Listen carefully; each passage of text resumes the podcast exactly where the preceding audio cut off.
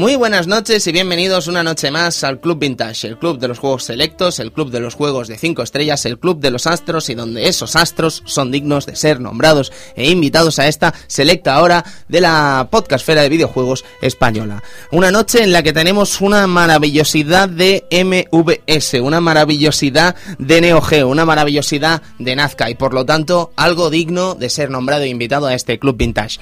Eh, Sergio Márquez, buenas noches. Buenas noches. Eh, amigo Edu Polonio. Buenas noches. Y en cabina, Luis Iniesta. Hola, ¿qué tal? Servidor de ustedes, Tony Piedrabuena y Cristian Sevilla, que está malito en casa. Le dedicamos este programa a él y a nuestro querido amigo Saigon Onindu, que está pasando por un momento duro y, bueno, y mucha suerte, amigo, y muchos ánimos en este momento que seguro que lo vas a necesitar. Así que, sin más, caballeros, nos vamos a empezar este programa dedicado a Metal Slug. Hasta ahora.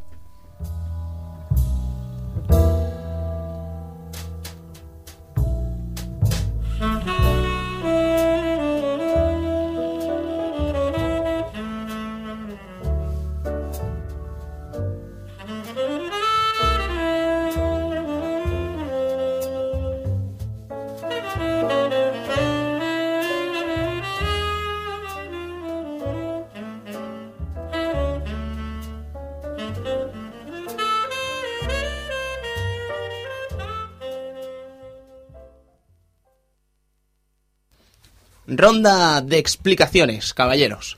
Primera explicación. Eh, capítulo 3 de Final Fantasy VII. Eh, evidentemente estamos deseando hacerlo, está ahí la puntita ahí lista ya para ser guionizada y ser lanzada a las ondas radiofónicas, pero por desgracia no tenemos eh, la libertad para hacer el programa cuando quisiéramos. Por lo tanto, estamos teniendo problemas para llevarlo a cabo. Por lo cual, eh, os pediría un poquito, un poquito más de paciencia. No creo que tardemos mucho más y espero que esta semana que viene podamos acabar de una vez por fin este especial de Final Fantasy VII, que como sigamos así va a durar más de lo que duró la duración del especial de Resident Evil 2, que para los que no recuerden, porque esto acabó con final feliz, digamos que tardó un año en hacerse, ¿os acordáis, no? Las excusas. Sí, de, sí, bueno, uf. excusas, es que no podemos no- hacer, no otra, cosa. hacer otra cosa, ¿eh? Claro, pero Resident Evil 2, sí, sí, no os preocupéis, esta semana... Esta semana sin falta. Sin falta y al final todo fueron problemas, ¿no? Pues no os preocupéis porque Final Fantasy VII está a punto de llegar, llegará muy prontito, pero no sabemos cuándo. Segunda ronda de explicaciones, Nintendo World Cup. La semana pasada teníamos que hacer el programa, pero circunstancias nos impidieron acudir al programa, circunstancias personales que no nos dejaron venir.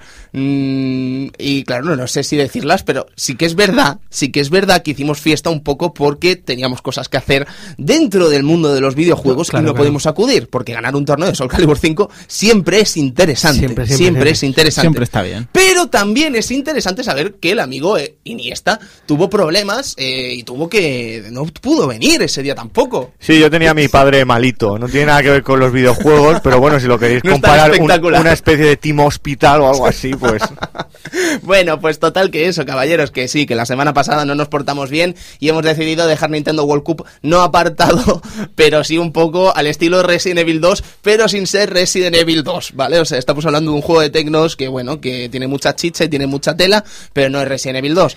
Ahora la gente fanática de Nintendo World Cup estará Hmm. pensando en mí, pero bueno. No, pero tenemos unos oyentes que no nos lo merecemos, ¿no? Ya Eso es verdad, eso es verdad. Y ellos- ellos eso saben- es verdad. Y ellos saben que cuando nosotros decimos una cosa lo hacemos. Sí, sí, Mira sí. Killer Instinct, Sí, se hizo. sí. Mira Resident Evil, se hizo. Se hizo. Mira Final Fantasy, se hará. La gente no sabe la historia que hay detrás del Killer Instinct. No, ¿eh? Uf. Bueno, pero se puede, es- se puede sustituir con lo del Sonic 2. el Killer Mm, es verdad, el Sonic Sí. 2 y el Sonic CD también tuvimos problemas. También, también, Hay que ver. deberían ser los finales de temporada y Sí, sí. fueron el principio de la segunda. Yo os Ah, cuento mucho lo que lío. pasó con Killer Instinct, amigos vintagers, y no os lo creéis. No, no. No os lo creéis. Una historia dramática, una historia vergonzante, una historia de, de- de absoluto muerte y destrucción. Muerte, amigo muerte. Márquez. Sí, sí, sí. Muerte y destrucción. Y la verdad que, que al final el programa surgió y, y salió muy bien. Sí. Bueno, eso, Pero- no, eso no es cosa nuestra. eso- No, no, pero podría haber salido muy mal. Podría Eh, haber salido muy mal, sí, sí, amigos. Creednos, Sí. creednos. Amigo Sergio, explícanos, 1900 1996. 1996, pues empezábamos con un suceso, o, bueno, una, una cosa que, que todos recordamos, que era eh, mm, Felipe González de- de- dejaba el poder, dejaba el, el gobierno y, después de 14 años de, de poder en, en, en- ahí mandando este país que tenemos y entraba José María Aznar a gobernar y a partir de ahí pues ya sabéis, ¿no? Pasábamos a manos de, del, del PP y, y la historia ya sabéis cómo ha ido, ¿no? Sí, sí, cómo, sí. cómo han ido sucediendo los, los, los hechos, ¿no? Sí, sí, sí. Muy vintage todo, muy Eh, vintage todo. Entró Zapatero y ahora pues el amigo Rajoy, tenemos ahí. ¿Es tu amigo Rajoy? ¿Es tu amigo? No, hombre, Rajoy lo hemos tenido en Arcadia varias Cuidado, veces. cuidado, cuidado. Eh, Lo tenemos en Arcadia varias veces. Cuidado. No, pero yo aparte de... Puedo estar a favor o en contra de este hombre, pero es un tío que su cara me gusta. Bueno, es una reflexión como cualquier Bueno, otra. no, no. cuidado con lo que decimos que me voy, ¿eh? A mi casa, o sea, No, Tony, eh, eh, Luis, es un tío que yo lo pondría al lado de, de Antonio Zores, ¿sabes? Yo creo que ese tío es un cómico frustrado. Sí, podría ser. Ya está, no sé, es un tío que Cuidado, se podría dedicar cuidado. a la comedia. Cuidado. Vamos con la película, amigos. no, no, eh, Sergio Márquez no aprende. ¿Pero usted no era independentista? déjalo, déjalo, ahí no me eh, me está haciendo el papel de Cristian hoy. No, no, ya sabéis, es, es todo broma. En realidad soy Cristian. Eh, soy Cristian, que estoy... Bueno, eh, vamos con la película, que es una película, que, eh, El último hombre, Last Man Standing, dirigida por Walter Hill, con Bruce Willis, con Bruce Dare, con Christopher Walken, entre los más famosos de, de- de- en este elenco, con un guion de Ryo Ku- Kikushima y Akira Kurosawa junto también con Walter Hill. Diréis, Akira Kurosawa. Esos son nuevos, ¿no? No, amigo, resulta que eh, esto es el tercer remake, el segundo remake de esta de la película de Akira Kurosawa de, de Yojimbo. Ah. La primera era por un puñado de, lor- de dólares de Sergio Leone y la segunda es Ah, esta. sí, o sea, Sí. por un puñado de, leo- de dólares, de leones, de Sergio Dólares, Es de Sergio- de Yojimbo, tío, no lo sabía. Sí, sí, sí, sí. Lo que pasa es que no está eh, el amigo Kurosawa en esa película de Sergio Leone no está acreditado. Se ve que tuvieron tuvieron hasta problemas judiciales y todo. Oh. Y en esta película pues vemos a Bruce Willis pues eh, una estética increíble, unos tiroteos brutales. Bueno, simplemente recomendarla que es, es brutal. Vamos con el disco, voy muy rapidito porque tenemos poquito tiempo, ¿vale, chicos? Vamos con el disco eh, he querido marcarme aquí un, un auto homenaje Claro, porque a mí me encanta esta banda, Blind Guardian, ¿vale? Blind Guardian con The Forgotten Tales, eh, un disco bastante raro que se permite el lujo de versionar eh, canciones de Queen, eh, canciones de los Beach Boys, de... Maravilloso. Y deportes en 1996 tenemos a esa, esa época dorada del Atlético de Madrid ganando ese doblete que todavía hoy se recuerda hasta, hasta Sí, la sí. náusea. Todavía se recuerda. Uy, que- ¿eh? que se me ha visto el plumero ahora, se me ha sí, visto el plumero. Sí, Tony, te se ha visto. pero vamos, ¿Ha visto, mala. ¿Ha visto yo el- esa parte del guion? Se la he dejado a él. Sí, yo te voy a decir una cosa, se habla más del doblete del Atlético del sextete del Barça, ¿sabes? Y ahora la gente pensará, el Tony es del Barça. Si pensáis eso, me voy a ofender. Así que sigamos con videojuegos. Videojuegos tenemos The Elder Scrolls 2 con Daggerfall, el segundo de la entrega. ¿Eh? Eh, X-Men vs Street Fighter. Oh, oh, oh, oh, oh. Mm, Sistema mm, Tag, bien, sistema bien, Tag. bien. Bien, bien, me gusta. Blood Omen Legacy of Kane. También, también. Bien. Ese juego tendría que estar tarde o temprano por aquí. Debería, debería. Debería. Igual que el siguiente también, Broken Sword, la leyenda de los templarios. Uh. Una aventuraza gráfica que Dicen que huele a aventura gráfica dentro de poco, ¿eh? Huele. club. Huele. yo lo huelo. Sí, sí, sí. ¿Te acuerdas de aquellos Sí, sí. tiempos, no? Que olía la radio fenomenalmente. Hostia, esos lunes locos. Lunes de locos. Sí, maravilloso. Chicos, eh, lo que sí que quiero saber, amigo Luis, es cómo suena esta maravillosidad. Quiero saber cómo suena este Metal Slug. Quiero saber cómo suena esta historia del videojuego que es MVS y es Neo Geo. Cuéntenos.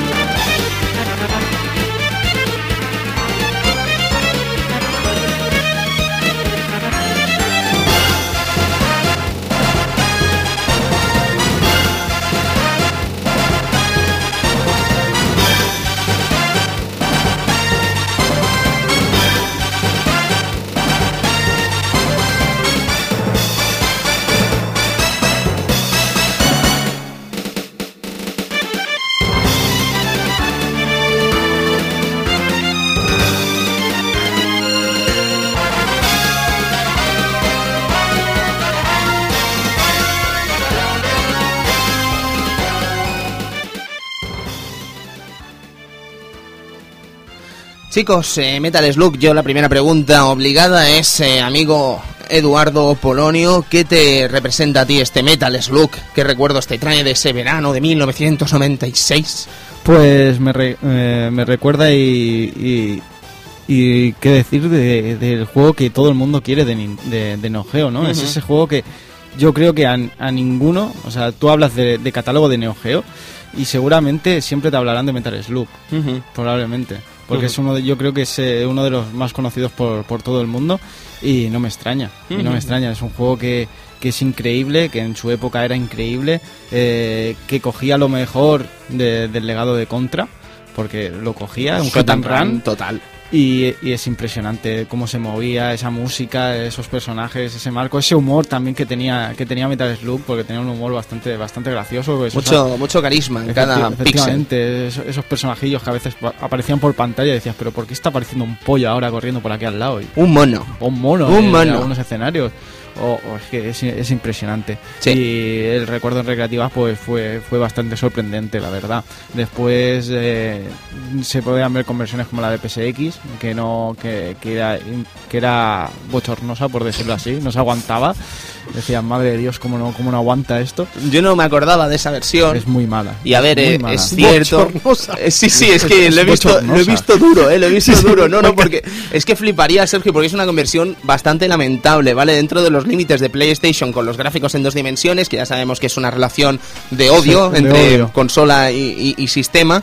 eh, y lo que pasa aquí en esta versión de Metal Slug es que la versión va a más, porque incluso en dentro de pantalla tiene cargas. Mm. ¿Vale? O sea, imagínate que O durante sea, que tramos es- tiene es cargas, horrible, tío. Es horrible, o sea, ¿Sabes? en momentos, por ejemplo, eliminemos un tanque que nos hace ir a otra zona, pues toma, momento de carga. Sí, ahí. primera pantalla, por Primera ejemplo. pantalla. Primera pantalla. El momento ese que está el barco con el bidón de TNT, ¿sabes? De que va a explotar y tal. Ahí tú revientas el bidón, ¡pam! No loading, ¿sabes? Pero durante la acción, ¿sabes? O sea, ¡pam! Ah, o sea, se no- queda parado. No, no continuabas, no Cor- continuabas jugando, ¿no? Cortando Sí, sí. los juegos, ¿sabes? Sí, te lo cortaban, entre fase y entre medio. Por supuesto, el recorte de sprites, que era una locura, que se notaba, bueno, madre mía, yo creo que dejaron los sprites de Dharma y de Marco y todo lo demás fue recortado Sí, a lo sí, loco. Es una versión que, bueno, como todas las que vamos viendo de, de Neo Geo, excepto alguna excepción que está bastante bien, pero PSX era un poco...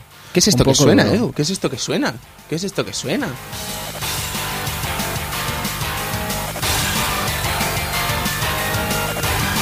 Esto, esto no es Metal Slug, No. pícaro. ¿Qué es esto, Eduardito? Esto es Gun Force 2, Esto es maravilloso también, ¿no? es de Iren. Bueno, bueno, después hablaremos de ello, después hablaremos de ello. Yo de este Metal Slug, la primera impresión que tuve en su día fue en 1996, si no me equivoco, en verano en Castellar de la Frontera. Desde aquí un abrazo a toda esa gente de Castellar de la Frontera. No sé si habrá alguna oyente u oyente. Un abrazo muy fuerte desde el Club Vintage. Claro que sí. En un salón recreativo en el que conocí dos mitos, y todos de SNK. Metal Slug primero, aunque de Nazca, pero bueno, también hablaremos de ello después. Y de King of Fighters 95. ¿Sabes? Con ese equipo que lo llevo en el corazón, que fue Terry Andy y Goro Diamond. Sí, confundía Joe Higashi con Goro A mí Diamond. también me pasó. Yo era pequeño, no, no sé, Después- yo vi una cinta en el pelo y dije, Ya ahí, está. Después dice, qué tonto. corre, hijo. No es lo mismo. Después lo piensas y dices, qué tonto eres, y es que está de separado en grupos, ¿no? Pero Sí, da sí, igual, claro, lo coges. Yo qué sé, yo qué sé. Lo coges. Primero me sorprendió que fueran tres jugadores. Flipé y además era un verano que fíjate tú la circunstancia que en ese verano nos dio por jugar en la NES al Contra. ¿Sabes? Y encontrarnos el Metal Slug fue del rollo, ¡guau! La continuación del Contra. ¿Sabes? O sea, es que éramos jóvenes, claro. Yo tenía 10 añitos, tío. Eres, eras un baby, tío. Un zagal, ¿sabes? Eras Que un usted ya estaba ahí con el divorcio. y Yo todo, ya estaba ahí con mi segundo matrimonio. Exacto. Luis, eh, Metal Slug, ¿tú qué nos cuentas? Pues a ver, primero te diré que yo, como tú, confundía a Joe con Goro. Creo que no. Creo que es un clásico. Y también como tú te diré que yo esta máquina la, la conocí en el pueblo, también en el pueblo de mis padres, en Almería, un pueblucho llamado Fiñana, que no viene al caso, pero... Y en este pueblo había un bar donde estaba esta, esta máquina recreativa y era la única en todo el pueblo y era el Metal Slug 1. Qué guay. Me tiré 30 días jugando sin parar ese juego Ya. y me, lo, me, lo con- me conseguí llegar al, al enemigo final con, Ujú. 5 duros. con Toma ahí. cinco pesetas. General Morden. Menudo. Luego llegué aquí a Sardañola y claro, partía la pana, ¿no? Tú no me conocías aún, Tony, por eso no conocías esa fascinante historia. Pues probablemente, amigo Luis, pero espero que algún día la escribas en tu biografía. Por ¿sabes? supuesto. Eh, sobre esto decir muchas cosas, ¿no? Primero lo que estaba comentando Edu al principio y he comentado yo también, el juego bebe de contra porque es evidente, pero no solo bebe de contra, bebe de muchos otros juegos, de, de Shot and Run, ¿sabes? O sea, es que no... Gunan, Run, Run. Perdón, he tenido un lapsus. Eh, bebe mucho de esos juegos por lo evidente, es que no hay más. Quiero decir, el juego se basa en eso. Tenemos todo tipo de ítems que podemos ir cogiendo para aumentar nuestras armas, para tener todo tipo de disparos diferentes, ya sea la Heavy Machine Gun, ya sea Heavy la Machine Shotgun, Gun. la Flame Gun o cualquier- Rocket Launcher. Rocket Esa- Launcher. Esa es la que me mola. Exacto, quiere decir que hay mucho tipo de arma, hay mucho tipo de escenario y además tenemos la posibilidad de tirar bombacas. ¿sabes? Efectivamente, que eso Tres botones, mola. tres botones. La jugabilidad es simple, tres botones. Uno para disparar, otro para saltar, otro para tirar bombas. Punto y final. No necesitaba más este juego para ser perfecto. Pero para hablar de Metal Slug primero hay que hablar un poco de lo que es Nazca. Una historia un poco, por no decir bastante confusa, que esperamos mm, intentar plasmar un poco de esa historia hoy aquí en el Club Vintage y entenderla un poco entre todos o al menos poner algún punto sobre una o alguna ahí para que nos entendamos.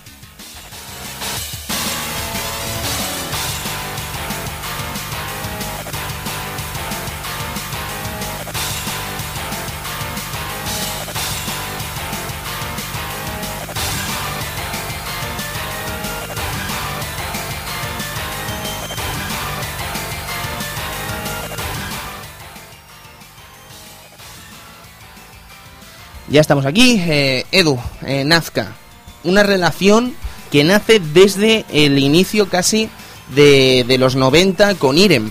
Se dice, y esto es una cosa que lo que he intentado encontrar por muchos medios, como por ejemplo Hardcore Gaming 101, que es una base de datos espectacular, eh, entre otras muchas páginas, es que Irem nace dentro de la pro- o sea, Nazca nace dentro de la propia Irem a principios de los 90 y suyos son juegos como eh, podría ser este este Undercover Cops. Podría ser también el juego este In the Hunt. Exacto o Ujú. podrían ser este Geostorm o Gun eh, Gun, Gun Force 2. eh, no me ha salido Gun Force 2 o Gun Force 1 eh, barra Gun Force 2 barra Geostorm ¿Qué es lo que pasa? Que es complicado encontrar una versión que esté mm, que coincida en todo, ¿vale? Porque también se dice que nazca se nace a partir de 1900 eh, mitad de 1990 ahí a mitades de los años 90 perdonad estoy un poco en lapsus a mitades de los años 90 cuando Irem deja de fabricar juegos en recreativa y fundan su propia empresa para hacer nuevos juegos vale y ese salto lo lleva a comprarse a ser comprada por SNK durante mediados de los 90 en 1995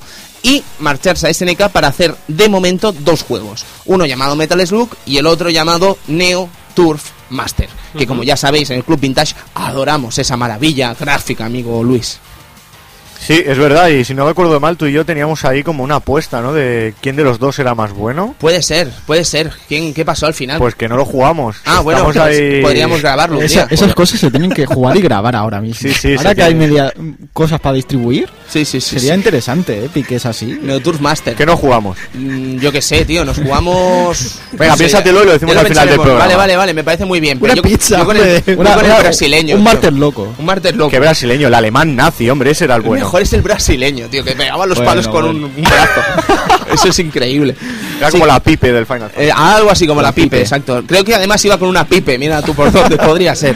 En todo caso, eh, Neo Turf Master, Metal Slug son los dos primeros juegos de Nazca, pero parece ser que incluso Nazca se convierte, eh, bueno, pasa a convertirse eh, a ser parte de SNK durante los años posteriores, aunque el equipo sigue estando ahí, evidentemente, y cosas como Metal Slug 2, cosas como Metal Slug 3 eh, son partícipes de ello. Incluso se dice alguna participación en Samurai Showdown eh, con un tal Atsushi Inaba, que Oh, probablemente os sonará ese nombre maravilloso, eh, ahora mismo en Platinum Games, eh, casi nada, y pues participación incluso en algún King of Fighters, pero esto no lo podido confirmar. La verdad es que me resulta un tanto peculiar no haber sabido este dato antes, por lo cual yo lo suelto aquí y francamente me Hombre. gustaría haberlo comprobado mejor, pero no lo sé. Quizás sí que como a veces la- las compañías entre sí se apoyan en sí, más si están tan ver, unidas como Nazca y de esto quizá no es tan tan raro. Si me arriesgo a decir este dato, Edu, es precisamente por eso, porque no sería tan raro que una empresa como Nazca, que ya pertenece a SNK, Sí, ayude de alguna manera u otra a un juego de SNK. Ya sea en inteligencia artificial o en creación de escenarios Claro. o algún efecto o cosas así. Claro, pues Normalmente se suelen apoyar. Si no es por eso, evidentemente, ya sabéis que el Club Vintage eh, no nos mojamos con ese tipo No, de datos. Yo creo que es normal entre, entre compañías tan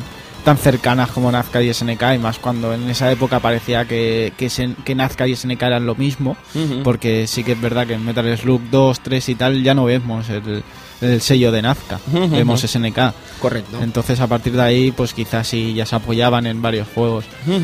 ¿Hasta qué punto estaba implicada en KOF? Pues no creo que, esté, que estuviera muy implicada, pero a lo mejor en alguna ayuda o algo quizá se podría... En todo caso, lo dejamos en el cajón de los, eh, las confirmaciones y veremos a ver si podemos eh, deducir y podemos mm, sacar, eh, responder este misterio, ¿no? Que mm, habla de Nazca y de King of Fighters, ¿no? Parezco un poco Iker Jiménez ahora mismo, ¿sabes? Con los misterios. Arrojar un poco de luz al, al caso, ¿no? Exactamente.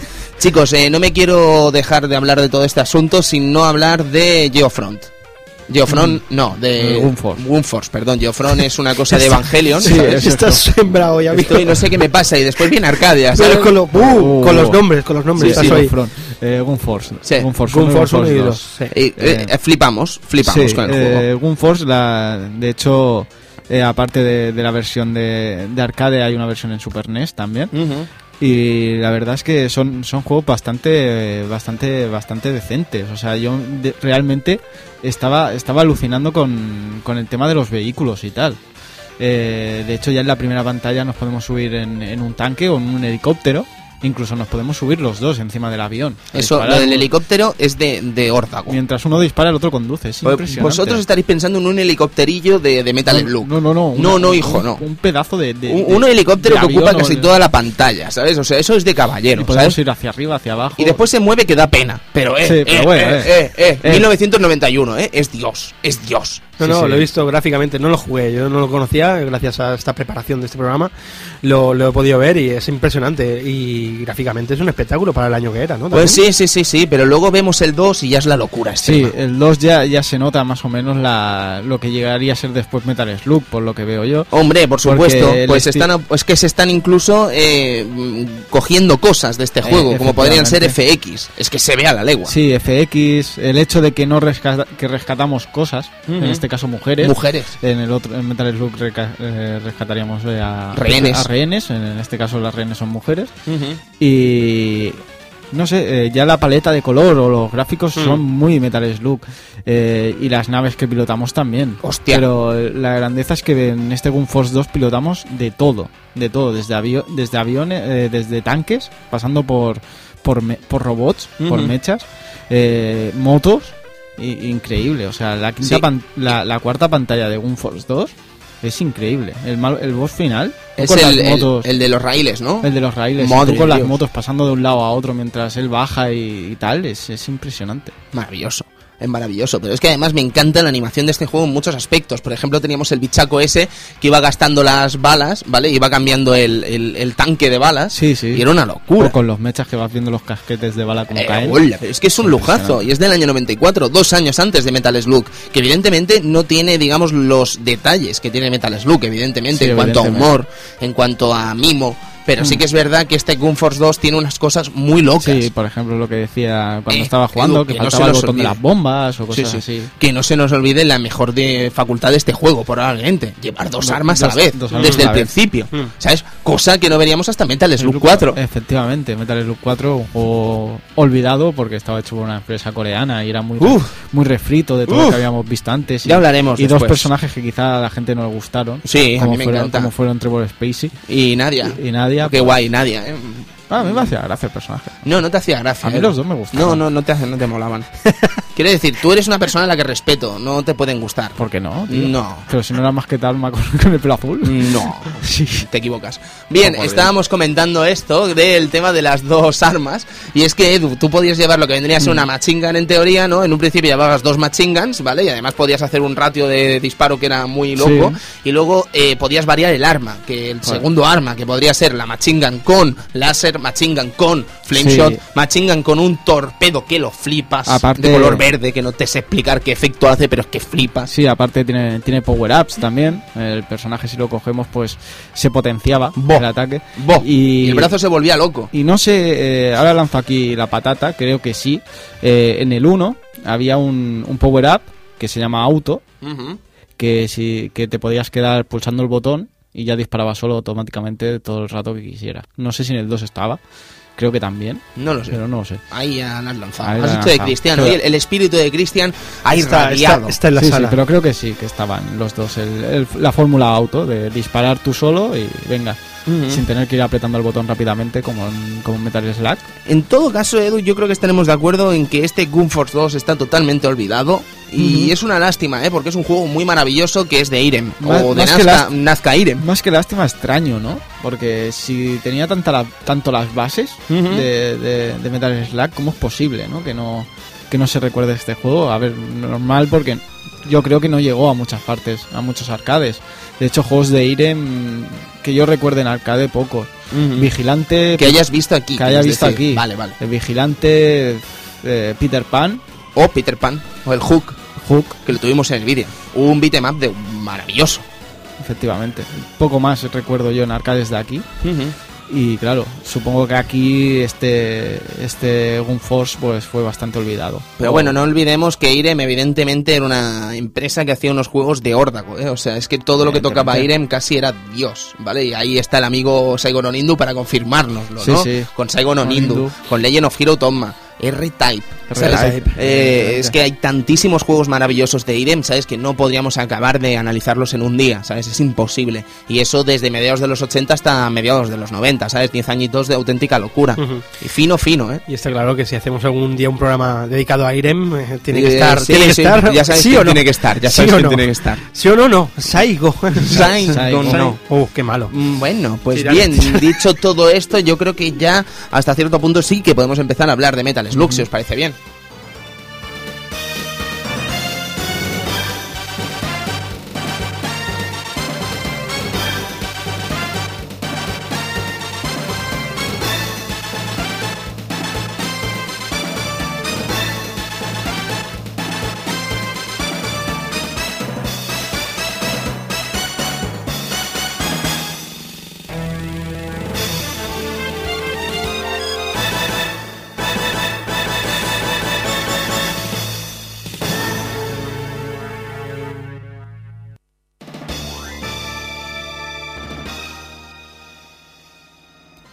Pues bien, chicos, Metal Slug bebiendo evidentemente de cosas de Gun Force, que déjame decir una cosa más de Gun.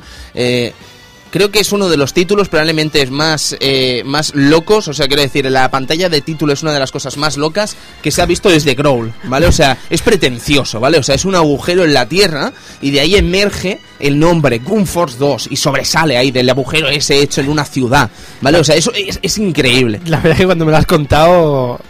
Es que superar a Growl es, es mucho, Es ¿vale? que Growl, estamos hablando de, de- del nombre Growl. hecho en piedra, con leones a los leones lados, con cataratas atravesando el nombre. Ah, es que-. O sea, no, buscadme de verdad, amigos vintagers. Yo me comprometo a pagar una cena al tío que me busque un, un- una main screen más pretenciosa que la de Growl. No hay. No, lo no más hay. parecido sería, sería Gun Force Force 2, 2, tío. sí.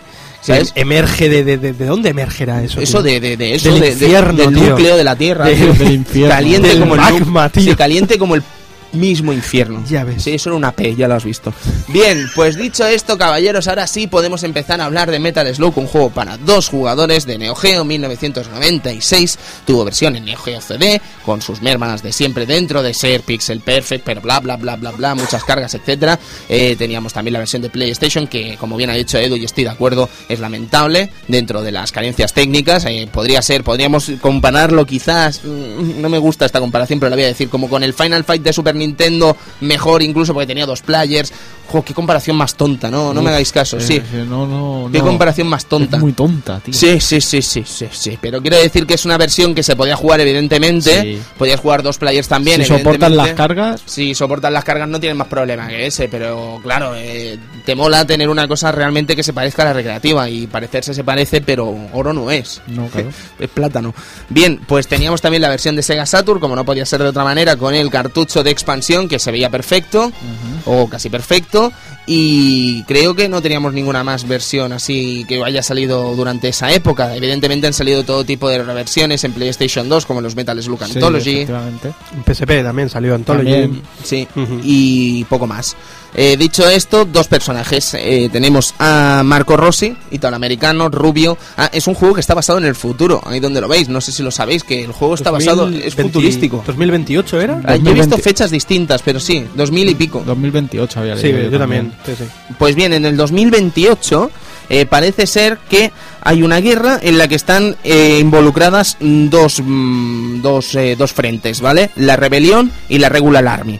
Vale, pues el general Morden es el jefe de la Regular Army y nosotros, evidentemente, somos la rebelión. Tendremos que llevar a los últimos dos estertores, que son Marco y Tarma, para conseguir vencer en esta guerra, ¿vale? Eh, como venía siendo habitual en los juegos de SNK, eh, esto os va a parecer una tontería, pero hay mucha más historia de la que parece. Quiero decir, tú jugabas King of Fighters y no te podías imaginar que antes de jugar a King of Fighters ya se había publicado historia sobre el propio juego en revistas de SNK y en Japón, que te explicaban la historia oficial del juego. ¿Dónde sabemos esto? Pues lo sabíamos evidentemente gracias a Loading en su día, las historias oficiales ahí narradas como buenamente se podía, ¿no?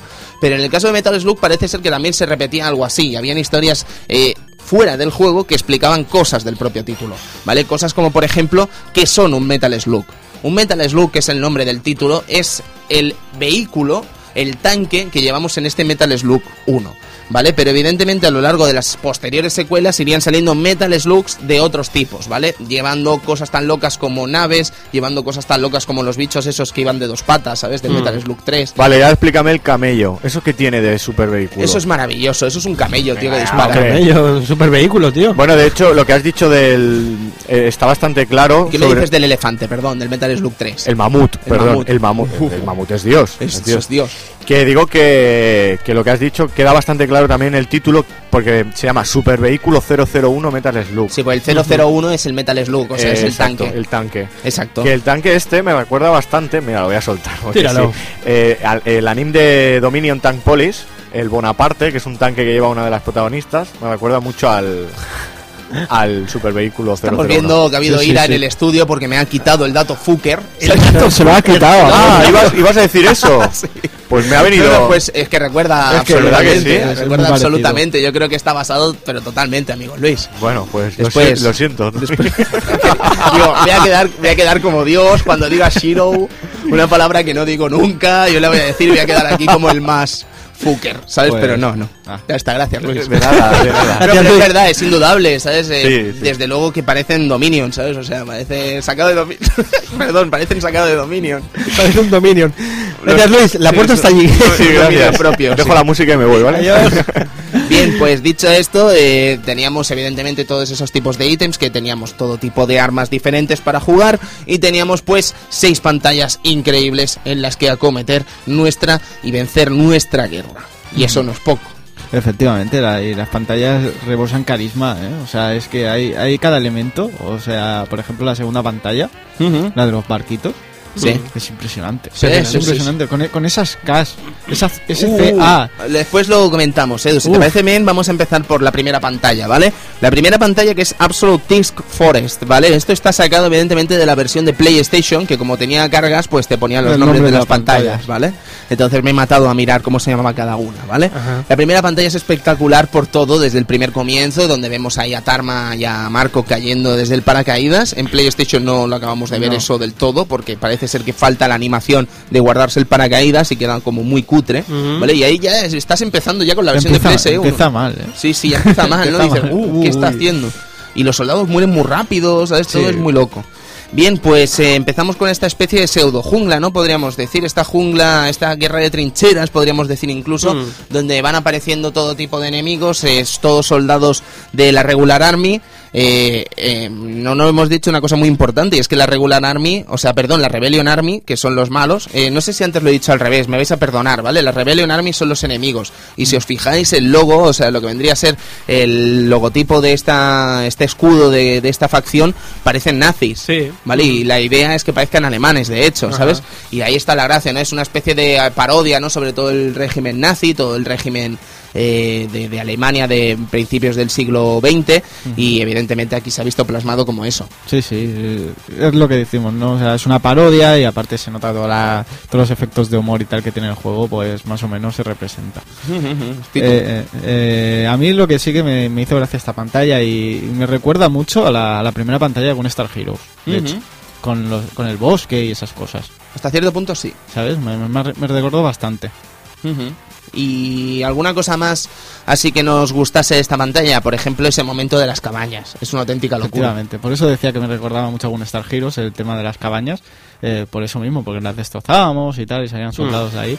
Me recordó mucho a un Star Heroes en ese momento. Ujú. Y la verdad es que el juego está, está totalmente lleno de detalles de esos. Y aparte que es la primera vez que pillamos a- al vehículo en cuestión. Eso Exacto, es la primera vez que tenemos el contacto con el Metal Slug. Y, y siempre, y siempre, siempre nos mola. Vemos un vehículo, de, "Ok, vamos a subirnos a ver qué hace. Y la verdad es que es impresionante. En este juego es increíble lo de lo del tanque, por ejemplo, ¿no? Que has dicho Edu, que en todas las pantallas hay tanque y a veces incluso te encuentras dos en la misma Sí. pantalla. ¿sabes? O sea, me encanta que abusen del, del Sí, vehículo. quieren que lo veas, evidentemente. Exacto, quieren que lo juegues y tal. Luego en los otros juegos es, es- cuesta más que salga y además cuesta más mantenerlo vivo, como decir de alguna manera. Sí, quizás ¿no? sí. Ahora Sí, que has sí, dicho eso de mantenerlo vivo, me encantaba cuando estaba a punto de explotar, ¿no? Ese, ese Metal Slug. Sí, ahí buscando los bidones de gasolina como un loco, a ver si hay. Que también no, lo, también lo puedes provocar tú, en, en modo que se... O sea, lo podrías hacerlo de dos maneras, o saltando y, y haciendo que explotara, o enviándolo hacia adelante, acelerado, y que explotara también, se suicidara. Ujú. Eh, esto es una de las mm, cosas que podías hacer, pero evidentemente la gracia del Metal Slug era como que era algo independiente al propio juego. Me explico. El Metal Slug tenía sus propias armas. El Metal Slug tenía sus propias, eh, su propio ataque. El Metal Slug tenía su propia vida incluso. eh, mientras que aquí te mataban con un hit. ¿Vale? O sea, de disparo normalmente, porque rara vez te Sí. mataba algo en contacto porque tenían que acuchillarte o similares. Lo que aquí te mataba siempre era eso, ¿no? Que te disparasen. Eh, en cambio, el Metal Slug tiene tres toques y esos tres toques pues te permiten jugar un poquito más si cabe, ¿vale? Eh, una de las cosas que me mola mucho de esta primera pantalla es sin duda esa subidita con el agua, ¿vale? Esa subidita en cascada que es una auténtica locura. Yo Mm. creo que es un espectáculo de juego en ese Mm. aspecto.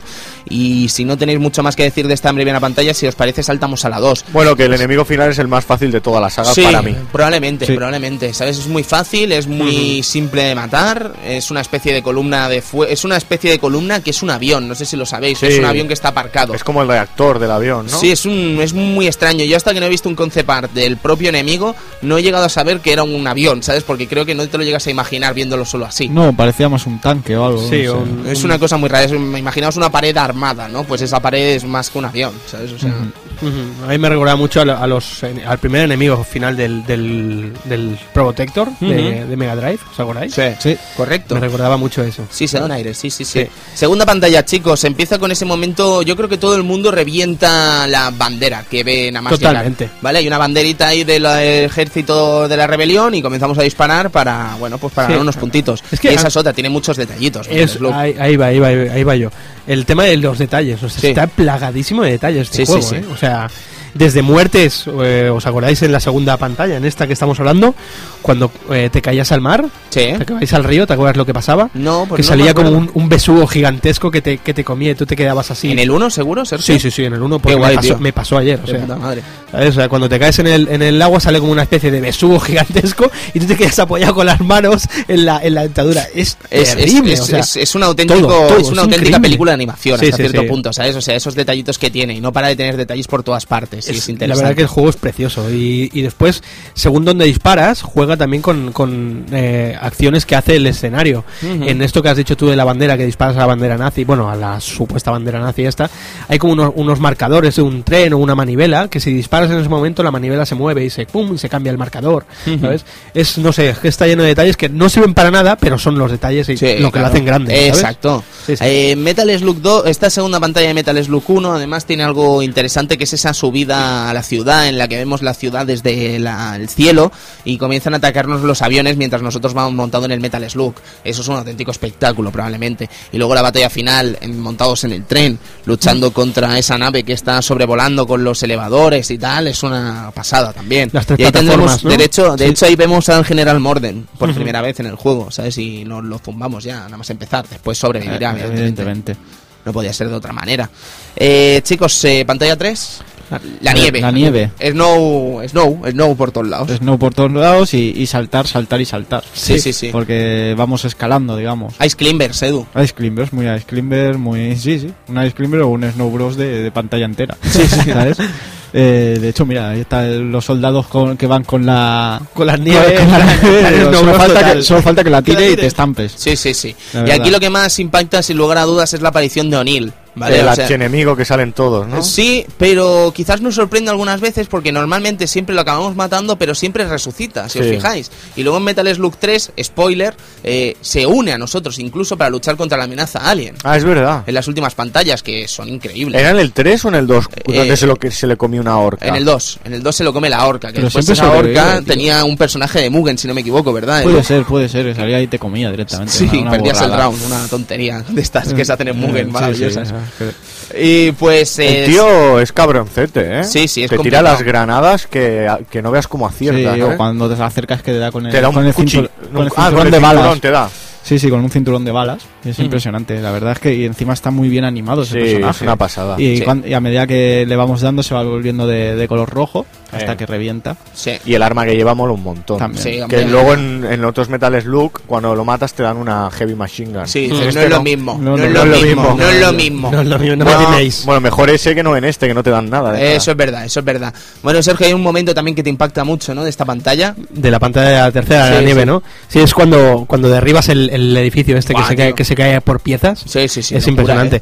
Y, y el momento que, que se ampliaban los enemigos hacia, hacia la pantalla, eso no me acordaba yo. Sí, sí, muy guapo. no me acordaba, es impresionante. Tiene mil detallitos. Eh, Sí. No hemos dicho, bueno, no hemos hablado de esa hipotética K, ¿no? Que se rompe en el casino. Efectivamente. O sea, en la pantalla anterior eh, hay un momento que pone casino en el puente que van rompiéndose y cuando se rompe solo queda K, ¿vale? Pero la tipografía y el color incluso recuerda excesivamente a la K de Capcom, ¿sabes? Mm. No sabemos si esto es una broma o qué, pero da que sospechar como mínimo, ¿sabes? Da que pensar, da que Sí, pensar. sí, sí, sí.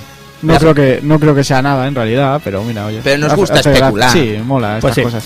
Y después el monstruo final de la tercera. Sí, que es un bicho, es el... Perdón, no es un bicho, tengo un nombre. Es el Tanio, ¿vale? Es- Tanio. Tanio.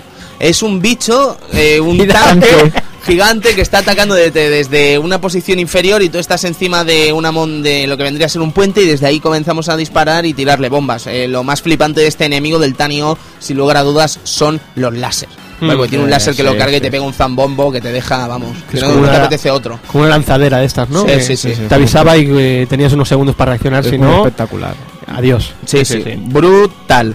Eh, pantalla 4, chicos, la Death Valley. Eh, lo más mm, genial de esta pantalla yo creo que es el principio de la misma. Yo- Que vendría a ser ese momento en el que estás en la mansión, Mm. en lo que parece una mansión y empieza ahí el tiroteo, ¿vale? Eso a mí me gusta mucho. Aunque este momento también de la montañita y tal, que el escenario cambia por completo, también es genial. A mí me, me encanta el detalle que tienen con lo, con lo jugar con la profundidad de- de- del escenario, que te vienen tanques desde el fondo, Sí, sí. que tú disparas a la, a la montaña y el, y el tanque se, Se se cae, precipita se encima. Se Pero- cae y se te puede caer encima. Exacto, lo que te voy a decir, que como en otra parte, amigo, Te hace la- polvo. te hace polvo, ¿sabes? Sí, sí, sí, sí. Pero yo, amigos, a mí esta pantalla me tiene el corazón robado. El momento del mono.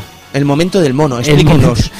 Hay un momento, sin pedir, sin pedir a cuento en esta pantalla, que en medio de unas casas de esas que, que explotas, hay un mono. Mm, Hay un mono. Sale dos veces en todo el juego, ¿vale? es maravilloso. Sale al final de la última pantalla y en esta, en la cuarta pantalla. Lo Es- recuerdo perfectamente. Es maravilloso, Sergio. Sí, es sí, maravilloso. sí, sí. Es maravilloso. Un mono. Sí, un Y mono. encima Un te dan mono puntos por funciona. cogerlo, ¿sabes? Sí, O sea, ah, pues no, es genial. no lo entiendo. Yo no entiendo, hablando de monos y animales, yo no entiendo ese pájaro, ¿vale? Que tienes que coger también, que es un pájaro que está en un Sí. nido, que está como apartando el huevo, ¿sabes? O sea, es del rollo, no lo toco ni con un palo, este Sí, huevo. Y, y lo picotea. Y lo Ah, picotea, sé, sí, sí, pero- es su hijo, joder. Bueno, en la tercera pantalla, justo casi al final, que vienen los, los amigos con las bolas de nieve. ¿Os acordáis de esa escena? Sí. Que, va- que van bajando. Hay un, hay un pote con gusanos al final de todo. Y si.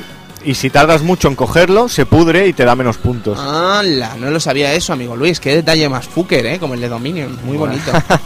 bien, bien, bien. Pues genial. No, no, no tenía ni idea, Luis. Me encanta. Eh, ¿Qué más teníamos eh, de esta pantalla? Teníamos la, el enemigo, que es el Showan Karn, que vendría a ser un enemigo que son dos tanques. Lo que no he podido comprobar, chicos, me vais a perdonar, es si juegas en un player se sale solo uno. Sale, Sí, sal- sale no, uno. no, salen dos. No, salen dos, perdona. Salen sí, sí, dos. en la sí, versión sí. de PlayStation 1 sale un tanque. Ah, ¿Vale? Pues Por eso entonces me- no le encuentro la que me ha gracia, ese- generado la duda. sí, sí. No, no, no le encuentro la gracia entonces a este enemigo, porque eh, si te viene por arriba o te viene por abajo solamente uno, está tirado entonces, ¿no? Te viene por arriba en la Play 1, sí. Pues eh, debe estar fácil, ¿no? Ese Mm, enemigo. Sí, sí, sí. Porque es que lo difícil... Pero me ha sorprendido porque yo juraría que cuando jugabas uno en MVS te salían los dos. Pero Siempre, bueno, siempre. Me ha dejado Sí, muy sí. loco eso, Sí, ¿sabes? sí, Por eso os lo pregunto. Yo lo tengo reciente, muy reciente.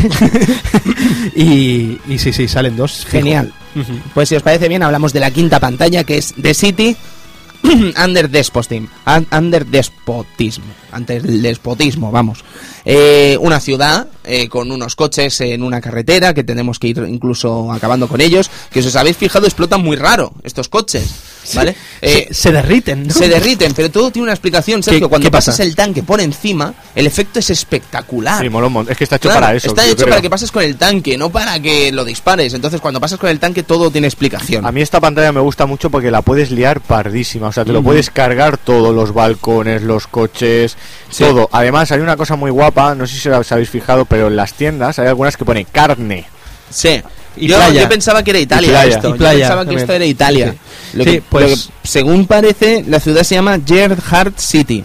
Gerhard, no lo sí, sabía. pero no, no sé exactamente. Son no, lugares inventados, Sí, evidentemente. sí. La segunda pantalla es Rothenburg, Ronburg, Ronberburg City también. O en la tercera es Carley Valley. ¿Sabes? Quiere decir que son nombres todo inventados, evidentemente, pero de hecho el mapa del mundo que se ve en PlayStation 1 no se asemeja a nada, quizás se asemeja un poquito a lo que vendría a ser la costa del Mediterráneo, pero claro, no tiene nada que ver al Mm. final. Pues en este... Yo es que me fijo en detalles de fondo de escenario y esas cosas. Es, es una En- de las facultades de este título. Sí, sí, no, no, eh, pero es, es buenísimo. O sea, Sí, sí. Hay un momento que, que si te paras a mirar, está muy de fondo, o sea, es un gráfico, no, no está ni animado ni nada, ¿eh? Pero se ve una, una mujer, es un poco fuerte, pero se ve como una tendera, una mujer de una tienda, Ah, sí. empotrada en, un, en un vidrio, Sí. ¿sabes? Y se le ve el culillo, ¿no? Peng. Allí detrás. Pues si destruyes el, el edificio ese, se le ven las braguillas a la tía, ¿sabes? Es- Es súper gracioso, no sé. Es maravilloso. Está lleno, lleno de detalles como, bueno, romper los balcones y te dan objetos y esas cosas. Está muy, muy guay. Es un juego muy brutal en ese aspecto y yo creo que es una de las grandes cosas que lo han convertido en éxito. El enemigo es el Iron Nokana, que muchísima gente lo conocerá sobre todo por ser el primer enemigo de Metal Slug X, ¿vale? Que también era muy mítico y que se vio en muchísimas recreativas de aquí de España, o al menos aquí en Sardañola estaba en todas partes, el Metal Slug X. Y es este enemigo que se elevan las paticas, ¿sabes? Y debajo tiene un lanzallamas. Yo creo que es un enemigo bastante fácil para lo difícil que pueden llegar a ser el resto, aunque Metal Slug probablemente sea el Metal Slug más fácil de todos, que también eso sería una cosa discutible, Lo después es, lo es. comentamos, pues entonces no hay nada que discutir. Final Stage, amigo Luis, eh, de Memorial Sea, The Stage of Traven. Eh, brutal este escenario también, evidentemente, por cómo comienza, eh, ese momento con las cuevas cayendo gente en paracaídas como locos. Eh, aquí hay dos tipos de jugadores, el que gasta balas y el que acuchilla sin ton ni son. Es que acuchillar molaba. Claro. Y era muy rápido. Sí. Lo que pasa es que me, me encantan los, los enemigos estos que te saltaban, ¿eh? ¿os acordáis? Hostia, hay una Que- escena que es increíble que Ese- saltan en el ahí. anterior a capítulo, saco, sobre ¿eh? todo. En el Sí, anterior sí, capítulo, sí, ¿sabes? sí. En la pantalla 5 hay un momento que empiezan a salirte de 4 en 4 a De lo 4 en mejor. 4, sí, pero, pero que es difícil. es- sí, es- sí, sí. Es, es impresionante. Sí, sí, una Que locura. de hecho ¿Te podías deshacer de ellos una vez que estaban? Yo es que me ponía a saltar como un loco. y- Eh, a mí me mataron varias veces, la verdad, me- porque me pillaban, me pillaban en bragas, pero... Eh, ¿Estamos hablando de los que te acuchillan Sí, sí, o de los que te- se te suben al tanque? Ojo. No, yo te No. hablo de los que saltan, saltan con el cuchillo. Con el cuchillo, cuchillo, sí, sí, pum, así sí. de lado, Vale, sí, vale. sí, sí. Y era, la verdad que era bastante, bastante curioso y a mí me mataron varias veces, era, eran enemigos bastante chunguillos. Pero, pero ya te digo, el juego, en este, cuando lleg- llegabas a este momento ya tu cuerpo ya estaba asimilando todo, a toda la aberración que estabas haciendo. Sí, sí, ya te estabas viendo ahí en el final, como que Sí, sí, sí. Eh, llegamos a ese momento en el que tenemos las eh, plataformas con los enemigos, ¿vale? Tenemos que ir acabando con ellos hasta que la plataforma pues cae. Y caes en un barquito velero maravilloso, que no es velero, pero sí tiene una ametralladora que lo flipas. Sí. que encima si te disparan no te puedes mover y te Eh, matan. o sea que no sirve para nada. No, en realidad sí, porque tenía un truco. Cuando tú ¿Tenía estás en la- truco? sí, cuando tú estás en la metralleta, eh, si saltas, o sea, si sales fuera de la metralleta, tienes como un segundo o dos que eres invencible. Pues no lo sabía eso, Luis. Entonces puedes utilizarlo un poco para jugar un poco con, con la invulnera- invulnerabilidad. Vulnerabilidad del momento. ¿no? Eh, efectivamente. Bien, bien. Pues eh, lo que vendría a ser, lo que se carga esta plataforma es ni más ni menos que el General Morden desde su nave, la Hidou, que va a ser la nave que va a ser el enemigo final del juego, además. Un momento, Tony. Antes del enemigo final del juego, aquí me hizo mucha gracia porque hay un prisionero. Sí. No sé si es el último o el penúltimo antes de- del enemigo final. Que dices, bueno, a ver si me dan algo guapo. Que, que- que ya conoces, ¿no? Si has jugado el juego, ya conoces, sabes que, que ya viene el enemigo final. Dice, a ver Sí. si me suelta algo. Pues te suelta nada más y nada menos que un zurullo, pero un zurullo de verdad. Una mierda, vamos. Y te lo deja ahí tú, gracias, tío. Gracias, merci, colega. Me vendrá bien. Hostia. No, pues el tema de los eh, de los rehenes es una cosa muy típica, ¿no? De este Metal Slug, evidentemente, eh, el hecho de rescatarlos para que te den ayudas, ¿no? Y además después de- tendremos puntos según los eh, rehenes que hemos salvado con la vida que hemos acabado esa pantalla. Quiere decir que si no hemos acabado la vida eh, si durante esa vida nos han matado y teníamos ocho rehenes, los, Los perdemos, perdemos. todo y no tendremos bonus después. Eh, en Metal Slug 2 sería importante ese rehén que tira lo que vendría a ser el Kame del Andy, ¿sabes? O al menos lo parece, ¿verdad, Edu? El Kame del Andy Bogart. Sí, efectivamente. ¿Por qué tira un Kame? No lo sé. Pero bueno, ahí está y es gracioso. Pues tiene nombre este señor, se llama Yakutaro Ichimonji en Metal Slug Ah. 2, ¿vale? Lo que pasa es que creo que los rehenes estos no tienen nada que ver con Yakutaro Ichimonji, pero en el caso de Metal Slug 2 sí. Vale, vale. Genial, ¿eh? ¿Cómo se Genial, genial.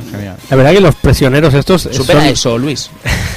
La verdad que los, los presos estos eh, le dan un toque de humor a la historia bastante bastante guapa. Porque ahora ya nos hemos acostumbrado, pero, hostia, los salvas, te, te saludan así en plan militar y se sacan los gallumbos, tío. Es, es surreal, tío. Sí, es sí, impresionante. Brutalísimo, brutalísimo.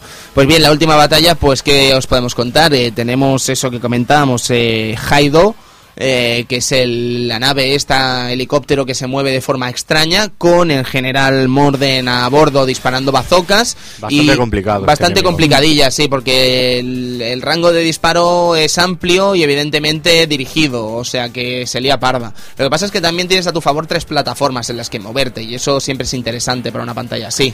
Y recuerdo que los misiles les podías disparar, me acuerdo. Sí, sí, sí, los sí. podías, lo que pasa que bueno, Sí, pero es lo que hemos no, no comentado. quita, no quita dificultad. Es lo que hemos comentado antes, eh, que los misiles estos hay, hay un momento que hace un ataque que ocupa toda la pantalla de misiles. Sí. Entonces tú les puedes disparar normalmente y, y los y los y te los cargas en un momento, ¿vale? Pero dependiendo de la dificultad del juego, Sí. esos, esos misiles tienen mucha más vida. Y si están en dificultad máxima, eh, con la pistola, por ejemplo, no los matas ni, ni queriendo. O sea, casi siempre era muerte en, en dificultad máxima cuando te hacía ese ataque. A no Mm. ser que tuvieras la, he- la Heavy Machine Gun, Mm. Con la pistola estabas frito. No, no, frito, frito.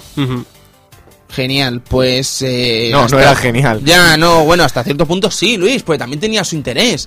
Pero Metal Slug con esto terminaba ya, después de esta locura histriónica de disparos y rescatar rehenes y un final genial con una, Un avioncito de avión papel. Mm. con una música que no tiene nada que ver con el resto del juego y muy bonita, por cierto, que a mí me gusta mucho el tema de ending. No sé si lo tendrás por ahí, amigo Luis. Qué rápido eres, qué rápido eres. Déjalo un poquito, por favor. Y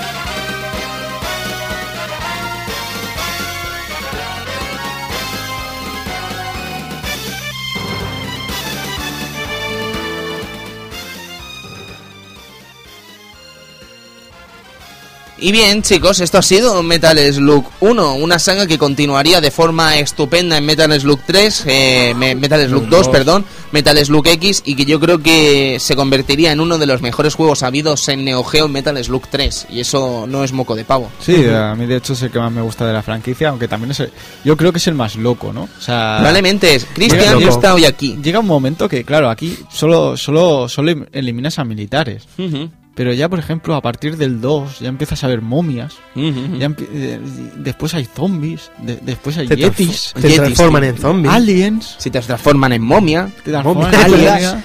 Aliens, eh, ¿Qué me decías? Clones. Clones. Ha evolucionado de una manera. Impresionante. Poco, poco Eh, bizarra todo. Iba a decir una cosa sobre Christian, que no está aquí, pero tenía una teoría que yo creo que es estupenda sobre Metal Slug. Y es que Metal Slug 1 quizás es el juego que te deja jugar. Mientras que Metal Slug 2, Metal Slug 3 y los des- que vendrían después, que no tienen la categoría de los tres primeros y el X, eh, ya eran quizás algo más loco. ¿Vale? No sé si estaréis de acuerdo con esa Sí, afirmación. son mucho más largos, son mucho más complicados. Sí. Sobre todo el 3. Ujú. El 3 es complicadísimo. Es eh. una epopeya. Má- Más que complicado, es que encima es muy largo. Es muy largo, Sí, las pantallas son muy largas. Sí, Al igual que antes Luis decía que, que se lo había zumbado el primero con un crédito y tal. Con dos, creo- con dos. Con dos, perdona. Eh, yo creo que estos estos eran imposibles. No, no, o sea, imposible. Yo estoy con Tony también, que es que llega un momento que dices. La leyenda de, cuenta- De la segunda pantalla no paso ya. la leyenda tres, ¿sabes? cuenta, la leyenda cuenta que hay quien se pasaba el 2 en el Meri con un crédito.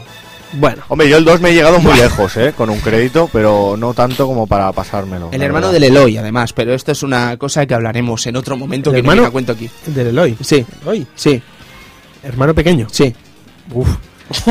adiós, sé. teoría. No sé, no sé. no Eso, sé. eso cuenta la historia que, como veis, ha quedado relegada ya en el Club Vintage. Bueno, eh, chicos, mm, suelto una patata. Recuerdo que había recuerdo que había versión de, de Metal Slug para Neo Geo Pocket. Claro que sí. Venga. Pero no tenía nada que no ver. tenía nada que ver. No, No, No, de Mm, hecho- no, lo, no lo he visto, tío. Eran versiones distintas, quiero decir, Mm. eran versiones extra con más cosicas. A mí no me gustaban, francamente. No, porque de hecho, no sé si eran estos los que tenían la barra de golpe. Sí, qué feo.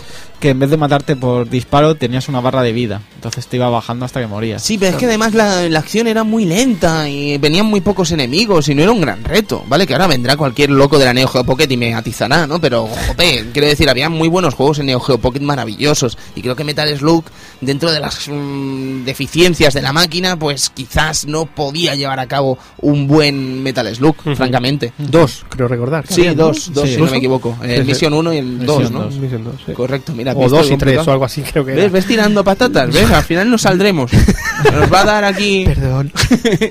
una locura. Un día que lance yo una patata, chicos. ¿Qué pasa? No ¿Qué solo, pasa? no solo lanzar yo patatones, ¿eh? Es verdad, es verdad, pero Venga, no va. está Cristian y pasa lo que pasa. Claro. Pues bien, eh, Metal Slug, podríamos decir que acaba con esto. La historia ha querido que Metal Slug continuase lejos de sus seguidores, de sus eh, creadores. Sí. Y la historia ha querido incluso que entre los personajes se mezclen cosas como los Ikari Warriors, ni más que, ni menos que Ralph Jones y Clark Steel. Y Leona. Y Leona Leona también. Pero esa ya no es un Ikari Warriors, esa es un Ikari Warriors de King of Fighter. ¿Ves que quiero ir de Fuken y no me dejas? Pero sigue siendo un Ikari Warrior. Eh, sí, Ahora- equipo. ahora sí, ahora del sí. equipo, Ikari Warriors. Eh, en todo caso, Bueno, bueno, bueno, estoy, estoy intratable hoy.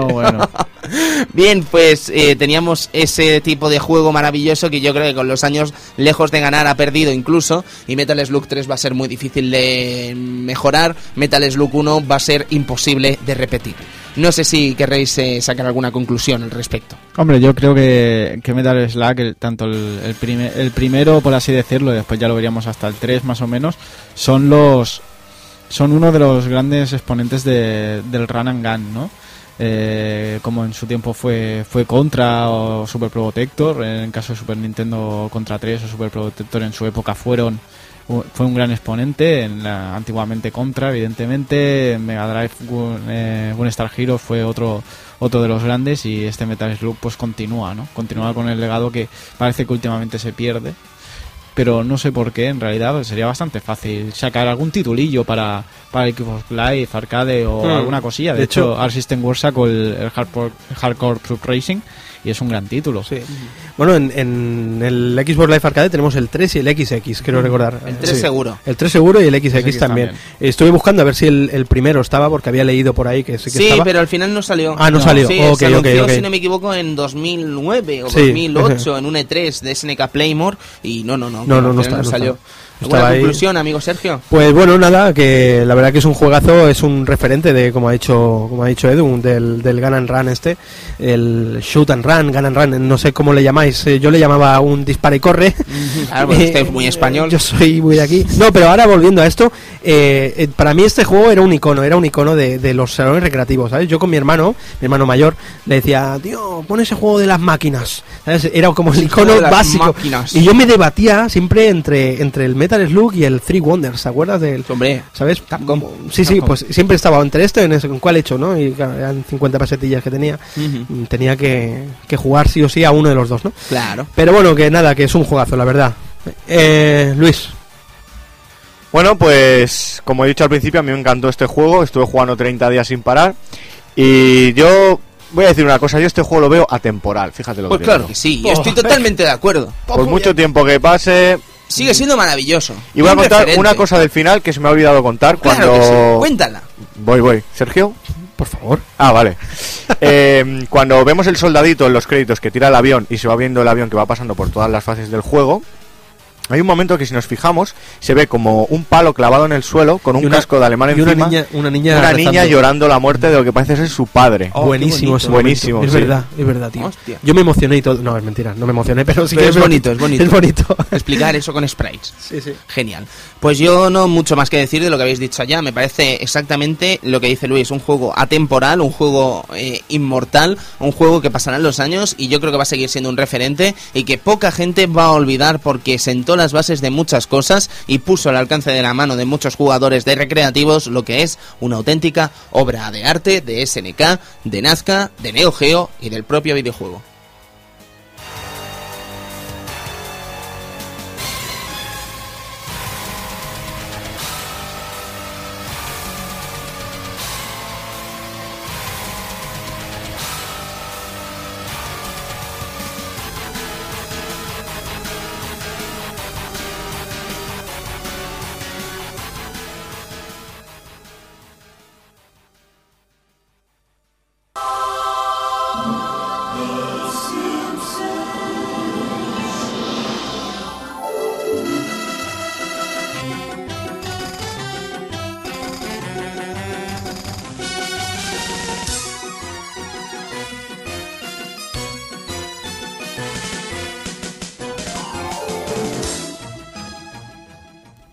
Vamos a aprovechar el tirón, básicamente, de lo que vendría a ser la salida de The Simpsons Arcade en Xbox Live Arcade y PlayStation Network. Por lo tanto, vamos a intentar dar esa opinión de lo que es el Simpsons Arcade de Konami de 1991, un clásico maravilloso que no todo el mundo conoce y que merece ser conocido y que merece ser jugado en la versión que va a salir ya en las versiones descargables de PlayStation 3 y Xbox 360. Que ya era hora, ¿eh? Ya era hora, Edu, ya era hora. Yo creo que con este Club Vintage vamos a hacer lo que deberíamos haber hecho hace mucho tiempo y es descubrir uno de los grandes juegos que no es conocido por mucha gente y es este de Simpsons Arcade.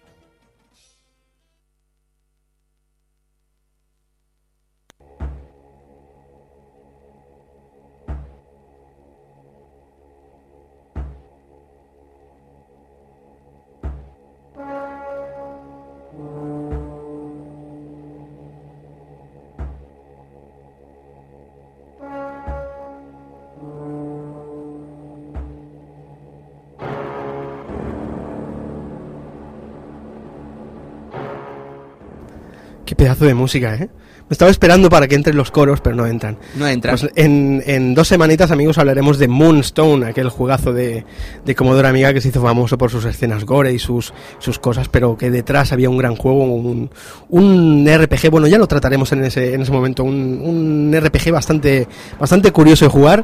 Y, y, por favor, Luis, un momentito, sube.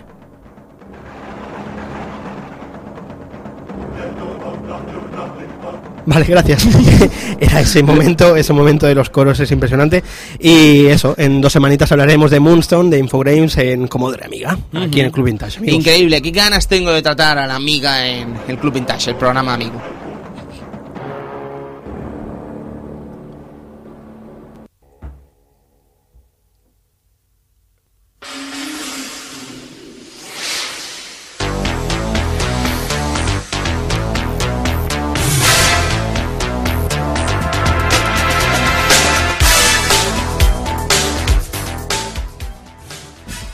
Y nos vamos, caballeros, eh, una semanita más, este Club Vintage que bueno, que acaba con este Metal Slug maravilloso que esperamos volver a rescatar a Nazca de alguna u otra manera con ese Neo Turf Master y esperemos que cuando tratemos a Neo Turf Master darle el homenaje que se merezca a Nazca, eh, conociendo verdaderamente su historia y haciéndosla llegar como os merecéis, evidentemente, que creo, francamente, no, no estoy muy orgulloso del trabajo que se ha hecho con Nazca en el programa de hoy, pero espero que nos perdonéis si nos hemos equivocado o hemos errado en algún dato. Eh, os prometo que si ha habido ese error eh, lo arreglaremos y será con Neoturf Master, que eso siempre es motivo de holgorio y fiesta. Así que bien, vámonos. Eh, y, que gane el mejor, ¿no? Y que gane el mejor, por supuesto. bueno, que nos apostamos. No sé, apuéstate algo, no lo sé, un Kiku, por ejemplo. ¿Un Kikuchan? Sí, ¿eh? 12 eurazos, ¿vale? Venga, va, una cena Venga, va, japonés. fantástico. Y, y lo grabamos y podría ser incluso un Club Vintage TV3, ¿por qué no? ¿Por qué no? Pero podría ser eh, la excusa perfecta, ¿no? El reto y además eh, Sí. grabarlo. Claro bien, que bien. sí. Me parece muy bien. Hoy hemos tenido aquí un amigo, al amigo Diego, oyente del Club Vintage. Eh, muy buenas tardes, Diego. Hola. Y gracias por venir. De nada, hombre. Espero que te lo hayas pasado bien. Sí, sí. Muchas gracias. Pues Edu, nos vemos, Tito. Nos vemos. Nos vemos, Luis. Nos vemos, que vaya Nos bien. vemos, Sergio. Nos vemos. Nos vemos, Tony, nos vemos, Cristian. Adiós y nos vemos una semana. No olviden de disfrutar de los videojuegos del eh, pasado. No olviden de videojuegos, de, de- de disfrutar De de, los videojuegos del presente y del futuro, porque sin ellos, evidentemente, no estaríamos disfrutando de los juegos que hoy tenemos en el Club Vintage. Muchas gracias y hasta pronto.